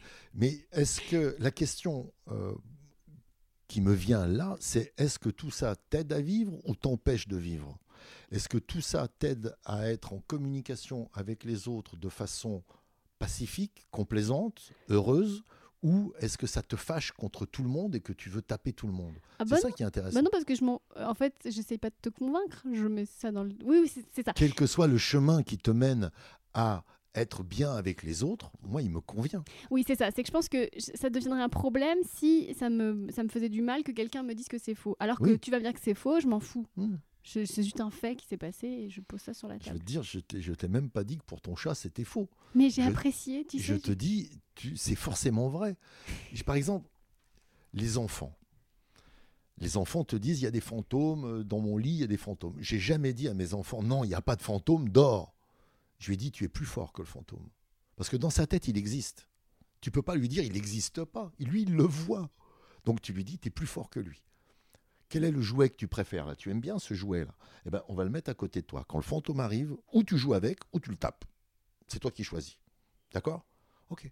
Et tout d'un coup, tu es allé sur son terrain, parce que toi, tu as la capacité d'analyser ça, pas lui, pas encore, et tu lui as dit, je te crois, donc, virgule, je t'aime, qui est important, et tu es plus fort que le fantôme, tu vas te défendre contre le fantôme. Et au bout de quelques temps, un mois, deux mois, au fait, le fantôme, hein euh, Il y pense même plus parce qu'il sait qu'il peut lutter contre. Et je trouve que quand je dis que le savoir rend libre tout le temps, c'est mon truc, ça rend libre d'être, de savoir des choses, parce qu'on peut moins t'embobiner, même si on t'embobine quand même, hein, on peut moins t'embobiner. C'est ça, c'est que tu sais que c'est un truc, le, petit jouet pour éloigner le fantôme, mais tu l'acceptes. Tu dis, ah, allez, c'est bon, euh, je hmm. prends ton chat, il est un fantôme, ok, moi ça me va. Hein. Euh, ok, on va passer aux citations. Allez. Allez, hop. J'espère que ça va t'inspirer. Alors, ah bah, j'ai pas pris la plus petite. Les rituels ne sont pas des comportements ordinaires. Ils semblent plus proches des actes automatiques et irrésistibles accomplis aussi indéfiniment qu'inutilement par des personnes souffrant de troubles obsessionnels compulsifs. Waouh Alors, le, le trouble obsessionnel compulsif est une maladie. Ce qu'il sous-entendrait, c'est que les rituels seraient des maladies? Bah, ça peut l'être. Je pense que quand t'as des tocs, t'es bien content d'avoir une excuse religieuse. tu vois? Je- J'ai toujours été euh, étonné à Jérusalem, où je suis allé plusieurs fois, de voir que dans un périmètre de 300 mètres, tu avais des gens avec des kippas, des papillotes, qui essayent de te coller des téfilines pour 10 shekels, qui essayent de te piquer de l'argent, qui se tapent la tête contre un mur, qui est la ruine d'un vieux temple. Et juste au-dessus, tu as l'esplanade des mosquées, où d'autres gens se mettent à quatre pattes en direction d'un bâtiment administratif saoudien. Et quand tu descends, tu fais 300 mètres, tu es au Saint-Sépulcre, là où Jésus a été possiblement crucifié. Quand même costaud. Et ces trois sont dans un tout petit périmètre. Et finalement, c'est des milliards de gens qui, dans ce tout petit périmètre, croient en des choses différentes. Tant qu'ils croient à- en des choses différentes, ça ne me pose aucun problème. Quand ils commencent à se mettre sur la gueule pour ces choses-là, ça me pose un énorme problème. Quand une des religions veut m'imposer sa façon d'être et sa façon de vivre, et il va y avoir bagarre à un moment, gars. Ça va pas marcher, hein, ça va pas le faire.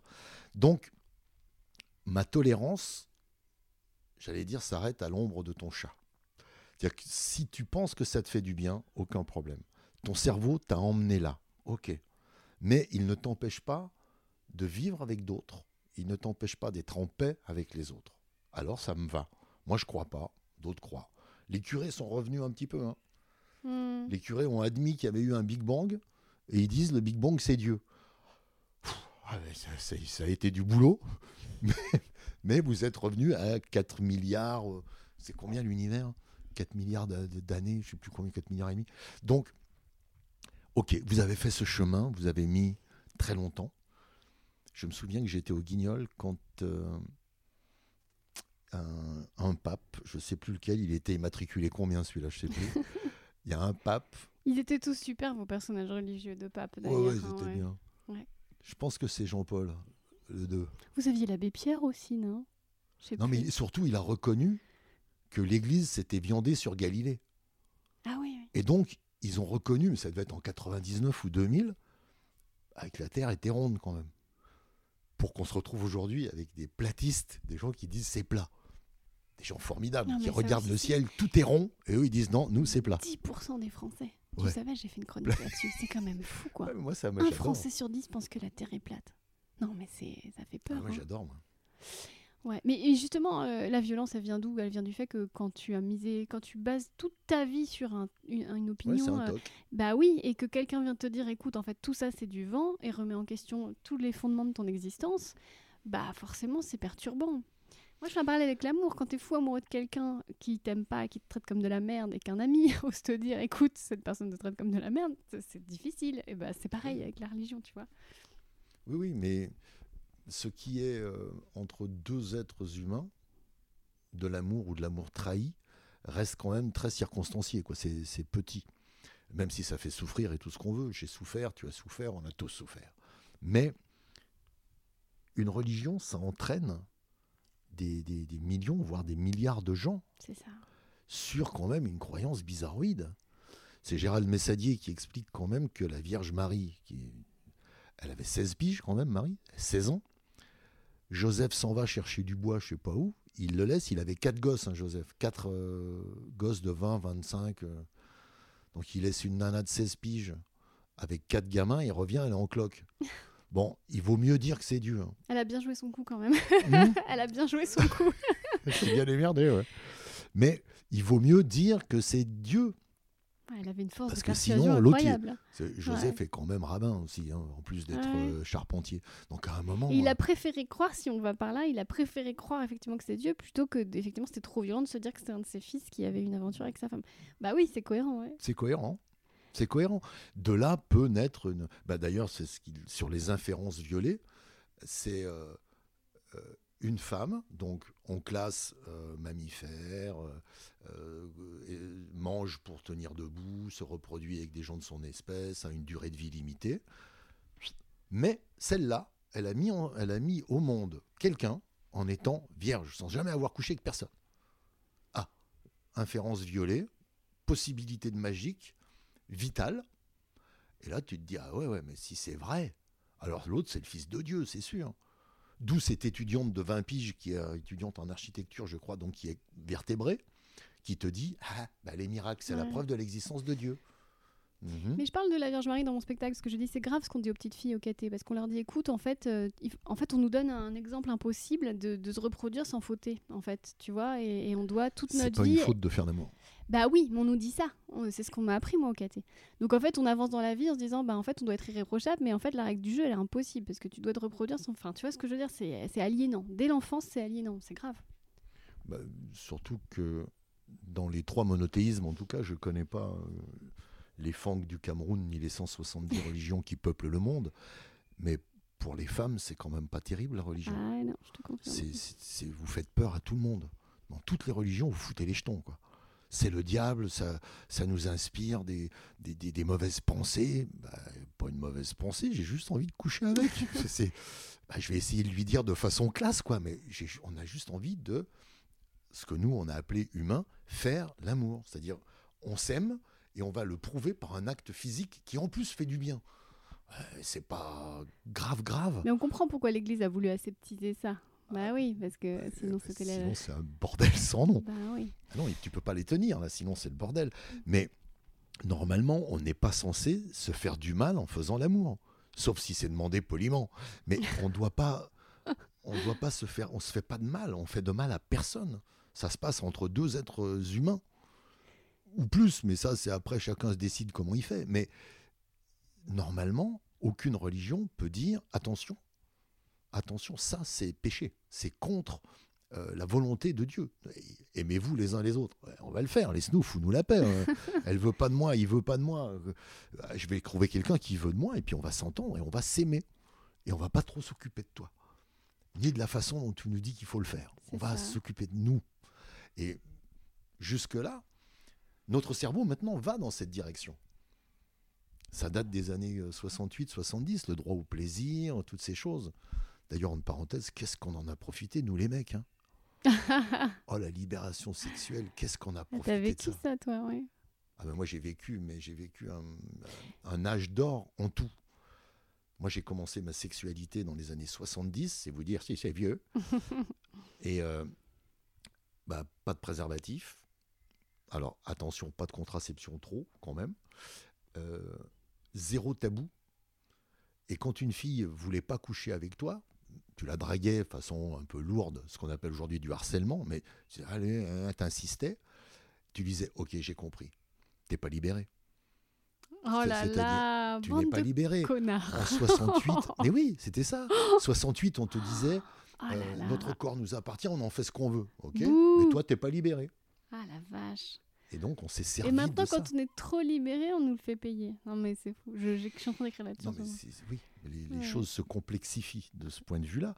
Mais tant mieux, parce qu'il y a des, des combats euh, que vous n'avez pas encore tout à fait gagnés. Mais par exemple, mon cerveau, là-dessus, me fait évoluer et me gêne, moi. Il me bloque. Moi, j'ai vécu cet âge d'or, donc, où euh, insister auprès d'une nana, sans viol, sans violence, sans rien, hein, mais juste en étant, euh, allez, euh, euh, euh, et pourquoi, et moi le pourquoi, tu vois, pour arriver à des arguments foireux, genre, bah, t'es pas libéré en fait, j'ai compris, t'es une femme coincée, tu es une L'enfer. et la fille qui culpabilise et qui Oh n'est pas là, du tout, je suis pas ça. Bah, oui, C'est horrible, mais je dirais ça la prochaine fois qu'un mec voudra pas de moi, je dirais qu'il est pas libéré. Je vais voir si ça va marcher dans l'autre sens. Merci pour le petit conseil, tonton Bruno. Allez, je te laisse prendre une autre. Une autre citation.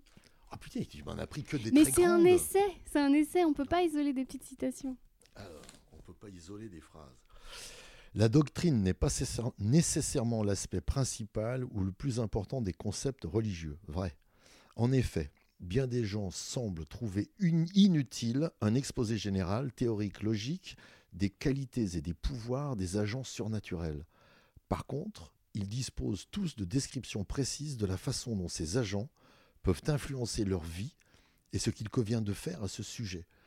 C'est exactement, pour moi, l'explication. Ce que j'ai sorti de ce livre dans ma tête était assez bien résumée. Bravo, bon choix de phrase. Les agents extérieurs à soi.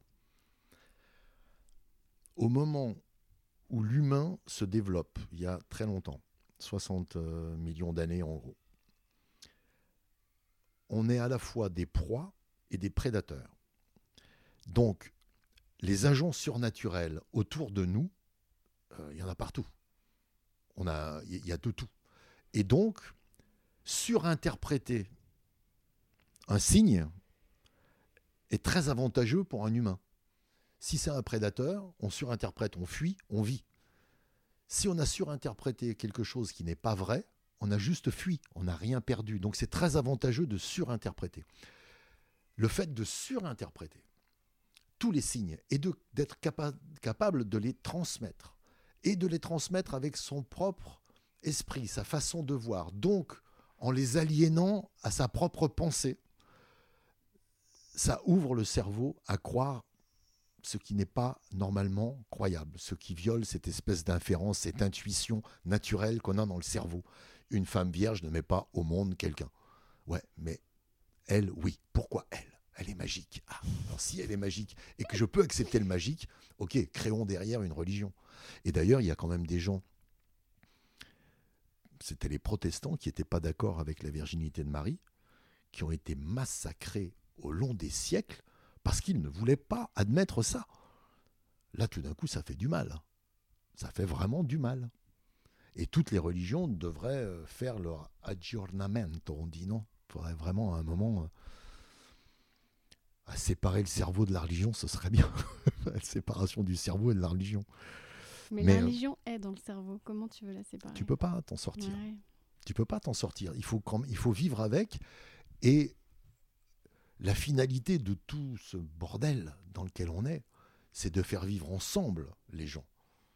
Les grands, les petits, les gros, les, les maigres, les moches, les hommes, les femmes, les noirs, les blancs, les intelligents, les cons. Tout le monde doit vivre ensemble.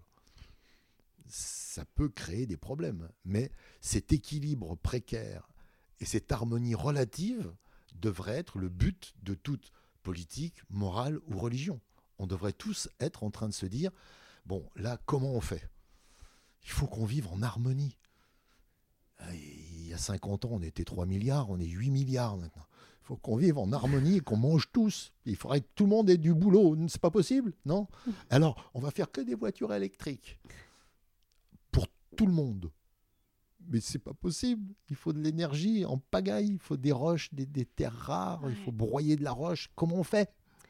Eh ben on prie Tout ce que tu adores. Mais ça va se finir comme ça. Tu as, tu as vu Don't Look Up, évidemment. Ah bah oui. C'est magnifique. On en a parlé dans le podcast de la semaine dernière avec Ouais. Salomé Saké. ouais. Bah, J'ai adoré ce film euh, en, en riant et en chialant du début à la fin. Bah oui.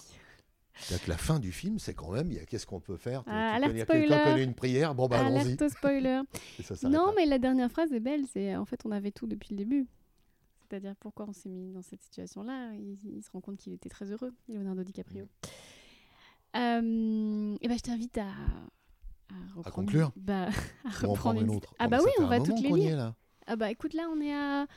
Oui, 1h07. Écoute, non, mais on Oh, va... c'est on- bien, je peux encore en faire un Oh, autre. bah, on fait toutes. Ah mais on les... à Attends, tu rigoles, je, me suis pas embêtée à recopier des citations pour que tu les lises pas. Tu vas Je toutes les lire, Bruno, je suis désolée. Tu fais court, mais je m'en fous. Avoir des croyances religieuses ne demande pas de grands efforts. Euh, oui, bah, c'est vrai. Je l'aime beaucoup celle-là. Non, mais c'est vachement important d'être, euh, de faire partie de la communauté. Là où tu vis, tu t'adaptes au plus grand nombre. Donc tu fais partie de la communauté, tu crois la même chose que d'autres gens, tu vis peinard. si tu commences à aller chez les Fang du Cameroun et dire que les agalos qui sont sur les feuilles de bananier, bah, ça n'existe pas, tu vas passer un sale moment. Parce que tu vas tous les jours devoir te justifier. Et le jour où tu es malade et qu'on te dit il faut mettre à manger pour l'agalo qui va venir te sauver, eh, tu vas dire non, mais c'est de la connerie, appelez-moi un médecin. Il n'y a pas un, un, mec, un truc de brousse là, euh, médecin sans frontières, il n'y a pas un dispensaire. Et on va te dire non. Et tu feras jamais partie de la communauté. Donc ça, c'est déstabilisant de ne pas être dans une communauté. Alors Donc, que oui, réfléchir comme toi tu le fais chaque seconde, chaque minute, ça demande énormément d'efforts et tout le monde n'en est pas capable. Mais c'est pour ça que tout je dors remettre bien. en question. ouais. Allez, encore, encore, encore. Bah, il y en a vraiment 6 par émission. Ah mais oui, non, mais euh, moi je, pour le coup là c'est mon rituel à moi, tu en vois. train de faire long, mais moi je, je suis bavard. hein, tu Ah non, moi j'adore. Mais par contre c'est mon rituel à moi. Il y a 6 citations par épisode. Point. Vas-y, je t'écoute. Allez. La religion n'est pas le fondement de la moralité, ce sont les intuitions morales qui rendent la, la religion plausible, bien sûr. La religion n'explique pas le malheur, c'est la façon dont les gens considèrent les malheurs qui rend la religion facile à adopter. Ça c'est très puissant. C'est tellement vrai, non? Bah depuis que j'ai vu le fantôme de mon chat, je suis plus triste de l'avoir perdu. J'ai pas entendu. Depuis que j'ai vu le fantôme de mon chat, je ne suis plus Oui. triste qu'il soit mort parce que pour moi il est pas mort. Tu vois, non, mais, Bah, tu vois, bah, non, mais moi, dès que ça t'aide, je suis d'accord. mais tu me regardes avec des yeux à la fois non, mais plein de tendresse et de pitié. Non, mais j'aimerais qu'on aille prendre un verre un jour et qu'on ait le temps de discuter. Mais je vais bien, quoi. non, non, mais moi, ce que j'aimerais savoir, c'est l'acte fondateur de ça chez toi. Qu'est-ce qui fonde cette façon de voir? C'est forcément un moment. Ton père scientifique, euh, ta mère présente, absente, je sais, je connais pas ta vie. J'aimerais connaître l'acte fondateur. Moi, j'en ai un. C'est quoi? Les oranges de mon père. Je l'ai écrit dans deux bouquins, je crois. Mon père, j'avais avoir 13 ans, j'arrêtais pas de l'emmerder, à poser des questions et à jamais être d'accord avec lui et tout ça. Mon père, maçon italien, lisait mal le français, il écrivait pas. euh. Et euh, un jour, je conteste ce qu'il me dit, à 13 ans. Il prend une orange sur laquelle il y avait écrit, je sais pas pourquoi il les avait achetées, orange traitée au. Il y avait un, un nom de pesticide. Et il me dit si un jour on te demande ce que c'est, tu me dis c'est une orange. Tu dis pas c'est une orange traitée à ça. Tu dis juste c'est une orange. Et je lui dis bah non. Si elle est traitée à ça, je dirais c'est boum, j'ai pris une tarte. Et il m'a dit tu diras c'est une orange. Je dis non, je dirais ce qui a écrit dessus parce que si je sais qu'il y a boum. La troisième fois, je lui ai dit ok, je dirais que c'est une orange. À toi, je vais te dire que c'est une orange. Mais tu sais que je pense pas ça. Et je le dirai pas. Mais je l'écrirai toute ma vie. Et c'est l'acte fondateur chez moi de chercher à, comprendre, à comprendre et après devenir le roi des casse-couilles en essayant d'expliquer des choses que je ne comprends pas forcément complètement. C'est pour ça que je te dis que je suis moyennement intelligent. Il y a des concepts comme celui de la religion, comme l'étude du cerveau, euh, tous ces concepts qui font appel à des savoirs incroyables et tout le temps en évolution. C'est-à-dire qu'il faut se renseigner euh, tous les mois. Il y a des choses qui naissent. Je ne peux pas les acquérir tous. Donc, je peux facilement devenir dingue. Sauf que j'ai mes pare-feux à moi. Mais euh, voilà mon acte fondateur. J'aimerais connaître le tien. Un jour. Ou maintenant, si tu as deux minutes. Non, Je vous la, en prie, tu... Attends, attends, tu l'as pas lu celle-là. Je n'ai pas lu celle-là. Celle-là, tu l'as pas lu. Hop. L'une des plus belles réussites de la psychologie sociale, c'est d'avoir montré combien il est facile de créer de forts sentiments d'appartenance et de solidarité entre des personnes arbitrairement réparties en groupes. il suffit de leur dire qu'elles font partie des bleus ou des rouges. Koh-Lanta. Ah oui, oui. Mais ce que je te disais sur la- l'acceptation par le groupe, si tu es contre le groupe, bah, tu n'es ni les bleus ni les rouges. Moi, mon problème de vie entière, c'est que je ne suis jamais chez les bleus ou chez les rouges. Moi, je suis d'accord avec les bleus et je suis d'accord avec les rouges. Juste, vous, vous êtes d'accord pour me foutre la paix à moi? Foutez-moi la paix. Personne ne te fout la paix. Tu as des fils à la patte dès ta naissance. Donc il faut gérer ces fils à la patte. Et tu te faufiles dans la vie en essayant... euh, J'ai une vie de chat en fait. Je cherche l'endroit le plus confortable pour faire la sieste. C'est toute ma vie est là. Quel est l'endroit le plus confortable dans cette pièce, dans cette ville, dans ce pays, dans ce monde, pour être bien? Les chats font que ça. Ils cherchent. Dès qu'ils ont trouvé, ils se mettent dessus. bah, J'ai une vie de chat. Tu devrais. euh, Tu vois Tu verras mon fantôme. Je, Je, reviendrai, dire. je reviendrai sur TikTok juste pour te hanter. Tu vas voir. Je veux prendre TikTok. C'est très drôle. Il reste une citation. Et après, tu sais quoi? Je vais te montrer en direct. Dans... On va enregistrer. Je vais te montrer la photo de- du fantôme de mon chat pour voir ta réaction. D'accord Pour résumer, donc, le fondamentalisme n'est ni un excès de religion ni de politique sous une autre forme. C'est une volonté de préserver un type particulier de hiérarchie menacé par le fait que la défection est très facile, donc très probable. Bah, toi, t'es pas prêt de lâcher l'affaire, hein, visiblement. Oui, mais là, il parle des, des- des kamikazes, euh, de l'endoctrinement. Là, il Ah parle oui. de ce qui. euh, Là, on n'a pas du tout parlé de fondamentalisme parce que c'est un sujet, euh, moi, que je maîtrise pas et que j'ai pas envie forcément d'évoquer. Mais toi, libre à toi. C'est-à-dire que euh, il y a des religions qui vont très très loin parce que plus tu vas loin, plus c'est difficile de faire demi-tour. Alors, il n'y a pas des religions qui vont, pour moi, très très loin. Il y a des moments dans l'histoire humaine où une ou plusieurs religions sont allées très très loin. Euh, je ne connais pas les 170 religions. Aujourd'hui, personne ne peut nier que la religion musulmane est sans doute la plus agressive des, des trois monothéismes. C'est pas la religion musulmane, c'est une, une branche, Une branche, enfin, oui, c'est non, mais- une, une déviance de la religion, euh, Alors là, une après, version de. Non mais Ça, faut être très mon, très. ça, c'est mon côté extrême droite. Après, dit Ouais, toi, t'es d'extrême droite. Non mais Ben- faut être très près. Enfin, tu sais, on a tous des amis musulmans qui n'ont pas forcément Ah envie oui, qu'on oui, leur non, dise que leur religion va trop loin. Tu vois Moi, ce que je je veux dire connais que des religieux amateurs, qu'ils soient chrétiens, juifs ou musulmans, ils sont amateurs. C'est-à-dire que moi, je connais tous les musulmans et les juifs que je connais bouffent du saucisson, se font des jambons beurre, picolent et se disent bon, euh, j'irai manger le couscous chez ma mère. Juif ou musulman, manger le couscous chez ma mère parce que euh, Bah oui. c'est dimanche et que bah, il faut que c'est ça le secret du bonheur, c'est d'aller manger le couscous avec sa mère. Euh, les chrétiens, il y a eu un aggiornamento chrétien que les deux autres religions monothéistes n'ont pas réussi à faire encore. Euh, nous, on a renvoyé les chrétiens fondamentalistes, quoi qu'ils ressortent, là, il y en a partout, là, en ce Ouais, moment, ça ressort, c'est Et moi incroyable. j'en ai côtoyé, tu sais, c'est Ah grave. Parce que là on dit les, une certaine branche du- de l'islam, mais moi j'ai connu des catholiques euh, qui étaient euh, très très virulents. hein. C'est- des moments de l'histoire, bah, ils étaient très mais des virulents. moments quoi. encore aujourd'hui. des- Ah ben, T'as encore aujourd'hui des, des- des catholiques qui veulent brûler les homosexuels. Ça existe, tu vois. Et ces gens-là, euh, ils sont parmi nous, tu vois.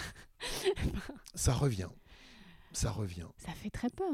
Mais c'est une période de l'histoire où voilà, la Saint-Barthélemy, Ouais. il y a eu le trait, euh, les sorcières, tout ça, c'est les chrétiens qui ont fait ça.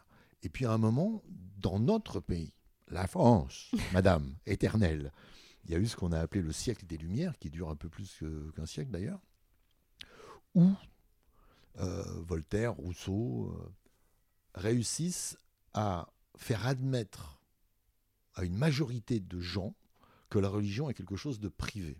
Ça met très longtemps, jusqu'en 1905, ça- ça- c'est une, une religion d'État. En 1905, on sépare les religions du, euh, du politique, de l'État. Et on renvoie les chrétiens à la niche. C'est-à-dire qu'on leur dit, tu fais ce que tu veux de ta vie, mais chez toi. Tu veux prier, tu as des églises, tu vas là-dedans, tu pries. Mais les hommes, les humains, maintenant on dit, décident pour les humains. Donc les lois des humains vont s'appliquer aux humains. Il n'y a pas de vérité révélée par Dieu. Ça n'existe pas. On l'a admis. Les juifs continuent à penser le contraire et les musulmans continuent à penser le contraire. Allah a révélé quelque chose. Yahvé a révélé quelque chose. Et c'est comme ça que le monde doit tourner. Tous ceux que je connais n'y croient pas une seconde. hein. C'est c'est pour ça que je dis que ce sont des juifs et des musulmans amateurs. Mais le fondamentalisme, parce que je ne vois pas comment une religion ne peut pas être fondamentaliste, ou alors euh, elle se renie elle-même, elle renie ses fondements. Le, fondamentali- le fondamentalisme religieux, normalement, c'est la base. Personne n'y croit réellement. Il y a, enfin, il y a- il y a trop de terroristes, hein, on va être d'accord avec ça, mais ils sont quand même moins nombreux que ceux qui foutent pas la merde. Bah oui. Chez les chrétiens, tu me dis que oui, il y a encore des, des, des Christine Boutin ou des gens qui veulent euh, foutre, enfin, elle veut pas foutre le feu, enfin, elle l'a pas encore Il y a déclaré. beaucoup de naïveté chez Christine Boutin. Elle n'a pas la violence. Ouais, elle n'a Enfin, pas cette violence-là. Ouais. mais ouais. Il y a euh, des gens qui veulent aujourd'hui revenir à. Euh, bah, Monseigneur Lefebvre, il s'était battu. Euh, le schisme, c'est quand 80, 65, non c'est un besoin de, de sécurité malsain. Enfin, c'est un besoin. Donc de- il y a ce besoin-là de revenir à un fondamentalisme. Ouais, mais ils sont pas très nombreux. Oui, mais on en revient au TOC. Je pense que ce sont des gens qui ont des dysfonctionnements mentaux, des névroses, et que ça s'exprime à travers la religion. C'est évident. Bah, Lisez Pascal Boyer, il Eh explique bah, pourquoi votre cerveau fonctionne. Mais oui, mais il le dit. Écoute, je, te- je te- je vais te laisser une petite carte blanche de quelques minutes. Tu dis ce que tu veux à mes auditeurs. Pendant ce temps, je vais chercher la photo du fantôme de mon chat, d'accord Dans mon ah téléphone. ouais, tu me laisses tout seul euh, dans Non, la bouse. je- oui, oui, bah écoute. euh, D'accord, d'accord, dis tout ce que tu veux. Bah, Il faut que je trouve quelque chose à dire, alors c'est ça. Pff, oh.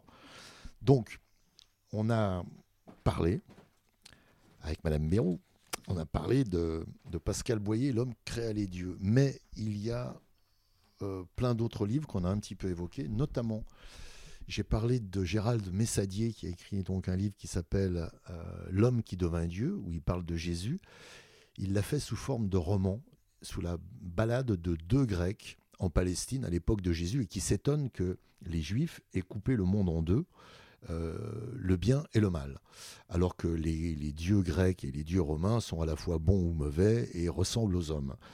Euh, les Juifs ont coupé le monde en deux, ils ont dit le bien et le mal. Et comme on vit mal sur la planète, ils ont imaginé que le bien était ailleurs après la mort. Et c'est, euh, ils trouvaient, euh, ces deux Grecs qui se baladaient en Palestine, trouvaient ça extrêmement simpliste et s'en étonnaient. Bon, après, c'est devenu une religion. Et donc, l'Église a attaqué Gérald Messadi en lui disant qu'il était blasphémateur. Et il a écrit un autre livre, juste derrière, qui s'appelle Les Sources. Et dans Les Sources, il dit, il montre là où il a pris tous les textes et comment il a discuté et essayé de comprendre tous les évangiles apocryphes qu'il a lus, alors qu'on n'a gardé que quatre évangiles. Et c'est là que j'ai compris et que j'ai appris aussi que le concile de Nicée avait codifié une religion. Donc c'est les hommes, les humains, qui ont codifié la religion. C'est pas Dieu qui a révélé quoi que ce soit. Mais c'est pas euh, Dieu qui a codifié la photo du fantôme de mon chat que Ah, je vais te alors, montrer attends, maintenant. Chers Alors, amis, chers amis auditeurs, maintenant je fait- me déplace légèrement. En fait, ça tombait là, tu vois. Et ça, c'est le trou Ah, qu'il parce avait. qu'il a une tombe. Oui, c'est chez mes parents. Tu vois, là, il, est, il est enterré là. Enfin, elle, c'est une femelle, mais j'arrive pas à dire chatte. T'imagines si je me disais le, le fantôme de ma chatte Parce qu'en vrai, c'est une femelle, mais je vais pas dire le fantôme de ma chatte, tu vois. Bon, Ah oui, parce que dans ma tête, tu as raison, ça créerait une violation d'inférence. Je dirais de quoi elle me parle. Mais oui. Mais oui, oui, oui. Parce que, ouais, tu vois, elle est enterrée là, et là, Ouais. c'était le trou qu'elle avait fait dans la barrière. Et Mhm. regarde, tu vois, là, on voit clairement des oreilles. Où Euh, tu vois, il y a une tache orange, mais tu vois la tache orange là Et les yeux, tu Je- vois je- Alors, chers amis auditeurs, je vais même mettre des lunettes. Je vous jure que je fais l'effort. Et Le pourtant, c'est fou parce qu'il y a des gens qui cherchent pas. Il y a des gens qui, dès qu'ils voient la photo, font Oh la vache Et toi, tu vois pas du tout. Regarde, tu vois bien, tu vois une tache orange, elle était rose. hein. Tu vois une tache orange, tu vois les, un mur, oui. les deux yeux là Tu les vois pas là? Non Tu vois pas les, des oreilles? Exact. Oui, là. Ouais, Effectivement, Ah. la branche ici, la tache ici. les yeux, tu vois Alors, c'est peut-être une ombre, mais c'est quand même bien foutu. tu comprends que je crois.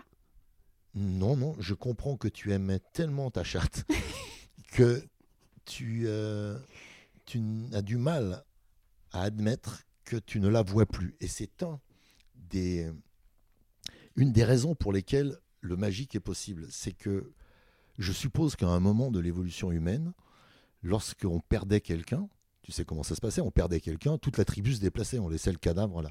Ce qui attirait les bêtes, ce qui était un- un c'était pas bien. Il fallait créer un rituel pour s'en débarrasser. Mais dans son esprit, la personne qui avait disparu continuait à vivre, puisqu'on la voyait toujours. Et de là à regarder les nuages, je m'amuse à ça avec les enfants, quand ils étaient plus petits, je leur dis, regarde les nuages. Bon. Où est-ce qu'elle est la tête? Elle est là. Non, elle est là. Elle est là. Tout le monde finit par voir une tête dans les nuages. C'est obligatoire. On la voit toujours. Et j'adore faire ça. Parce que si tu es croyant et que tu interprètes, tu peux très bien te dire, c'est papa, c'est maman, c'est mon chat, c'est euh, mon cousin, c'est et on peut très bien le dire. Ou c'est Dieu, cette espèce de grande barbe, là, regarde, oh là. T'as vu les rayons du soleil qui passent à travers? Oh, Bah oui, c'est les icônes que tu vois dans les églises depuis toujours. Donc forcément, l'image est imprimée. C'est une inférence. Rayon égale Dieu. Dans notre tête, on a ça. Donc on regarde ça et on se dit ah là là, tu rends compte, c'est grandiose. Non non, c'est juste le soleil à travers des nuages. Mais ok, c'est grandiose, c'est beau. C'est quand même une sacrée coïncidence. Mais c'est oui, on dirait qu'il y a une tête de chat, ouais. Mais ce que je retiens, c'est que tu l'aimais énormément et que ça, ça me touche plus que le fait que tu vois ou pas un chat. Tu vois un chat, toi, forcément. Mais ça veut dire que tu l'aimais tellement que son image est encore là. Et tant que tu l'aimeras, son image sera là. Je vais finir avec ça parce qu'après c'est trop chiant. Mais mon père est mort en 2007 et on a balancé ses cendres euh, là où il aimait se baigner depuis toujours, à Boulouris, où ma mère est toujours d'ailleurs, et où je vais, où j'y étais avant-hier. Et j'ai dit à mes enfants qui étaient là, le dernier qui était petit me dit C'est demain matin qu'on fout pépé à la mer? Oui, c'est demain matin qu'on fout pépé à la mer. on va... Bon, il n'y aura pas de rituel, mais en gros, lui, il disait ça comme ça. Et euh, je leur ai dit Tant que vous y pensez, tant que vous avez son image, il est vivant. Quand vous cesserez d'avoir son image et que plus personne ne pensera à lui, il sera mort. Vraiment. Il aura disparu. Il aura été effacé des mémoires. Alors maintenant, avec les téléphones, les photos, les machins, ça reste.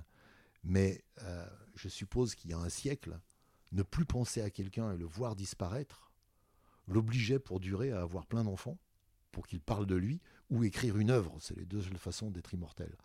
Et bah, ton chat, c'est ça, quoi. Parce que je vois, c'est de l'amour. Non, mais sans déconner, je vois que de l'amour. Tes yeux, c'est, regarde, c'est mon chat. C'est magnifique. J'aimerais pouvoir faire ça. Bon, j'aime pas les animaux, mais. Au moins, on est d'accord sur une chose. J'aime les chats. Euh, il les seuls animaux, c'est les chats. Ah bah tu vois, il faut croire en l'amour. Je pense qu'on est d'accord là-dessus, toi et ah moi. Bah oui. Eh bien, merci Bruno Gassio. Merci Christine Bérou d'avoir écouté cet épisode jusqu'au bout. Je mettrai évidemment sur Instagram la fameuse photo du fantôme de mon chat. Vous me direz ce que vous en pensez. Et en parlant de chat, la semaine prochaine, je recevrai un grand défenseur de la cause animale. Il s'agit du député Émeric Caron, avec qui nous parlerons de Kafka. D'ici là, prenez soin de vous et de votre bibliothèque.